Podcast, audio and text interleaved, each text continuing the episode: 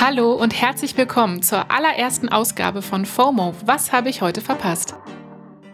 Mein Name ist Jasmin Polat. Ich bin sehr aufgeregt, denn wir erzählen euch ab sofort täglich hier auf Spotify, was ihr heute im Internet verpasst habt.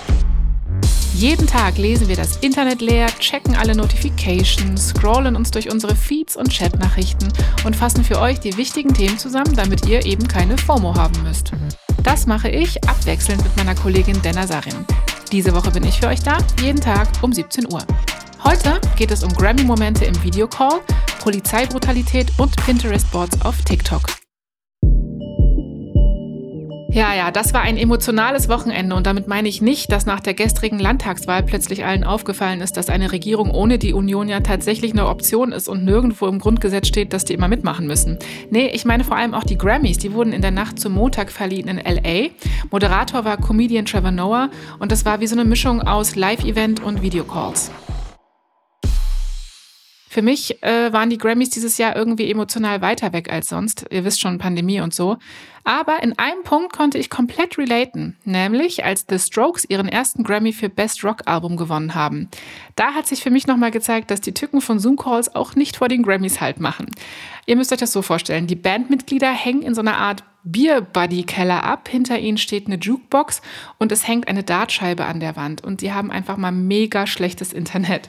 Die Strokes verstehen sogar erstmal gar nicht, dass sie gewonnen haben. Und erst nachdem die Moderatorin es nochmal wiederholt, jubeln sie dann so zeitverzögert. Ungefähr so. Haben wir gewonnen?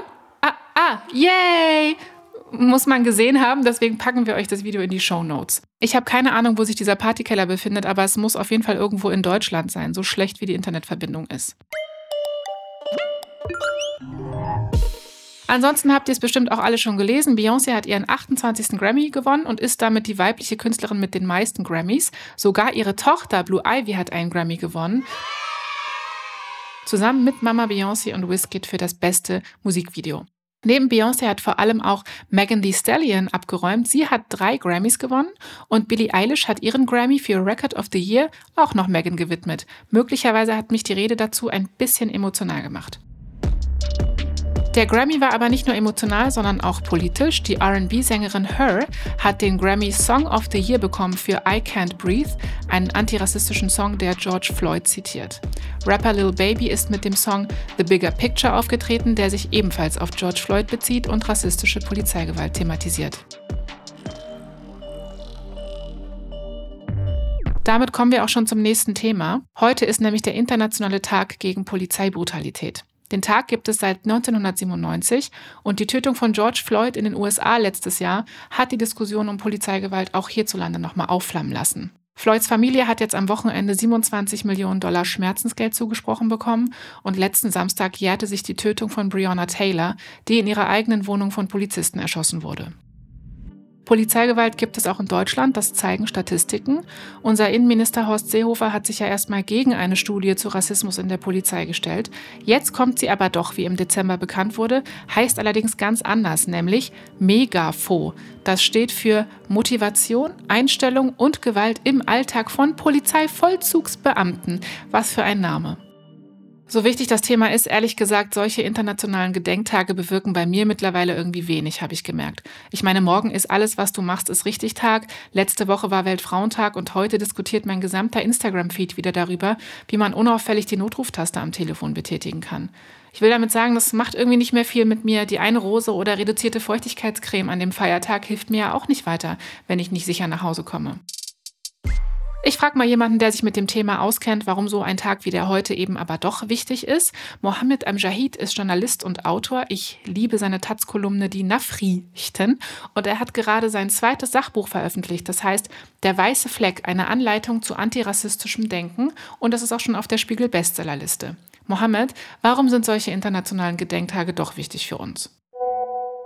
Das Ding bei äh, Polizeigewalt in Deutschland ist, dass wir hierzulande sehr gerne darüber reden, aber nur, wenn es sehr, sehr weit weg ist. Also das muss dann tausende von Kilometern irgendwo in den USA stattfinden oder im Nahen Osten. Ähm, und deswegen ist so ein Tag, ähm, wo man tatsächlich über Polizeibrutalität auch hier in Deutschland reden kann, eigentlich auf der Habenseite. Ich habe hier als Journalist sehr viel äh, in verschiedensten Bundesländern dazu recherchiert und weiß, it's a thing. Wir müssen über strukturelle Probleme mit Rassismus und Machtmissbrauch innerhalb der Sicherheitsbehörden in Deutschland reden. Es gibt diese Evidenzen, diese Realitäten und ähm, da ist es ein bisschen quasi 2003, wenn wir fragen, gibt es Rassismus bei der Polizei? Eher sollte die Frage lauten, wie können wir diesen Rassismus überwinden? Ja, das kann man so stehen lassen, finde ich. Wie können wir diesen Rassismus überwinden, fragt Mohammed. Ich muss dabei an ein TikTok-Video von vor ein paar Wochen denken. Wisst ihr noch? In dem Video haben CDU-PolitikerInnen auf ein DIN A4-Blatt das Wort Rechtsextremismus geschrieben und das Blatt dann zerknüllt in einen Papierkorb geworfen. Powerful stuff. Apropos TikTok, neben CDU-PolitikerInnen und JLo, die Gerüchte um eine Trennung von A-Rod auf TikTok entkräftet, geistert da gerade ein sehr wholesome Trend durch die For You-Page, nämlich TikTokerInnen machen liebevolle Pinterest-Boards von ihren FreundInnen, um deren Aesthetics zu zeigen.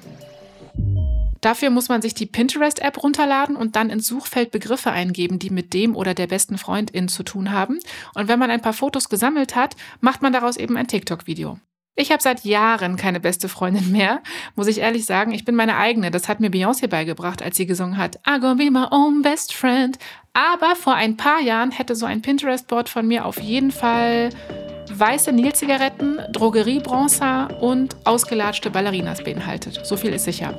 Das war's mit FOMO für heute. Wir hören uns morgen wieder hier auf Spotify.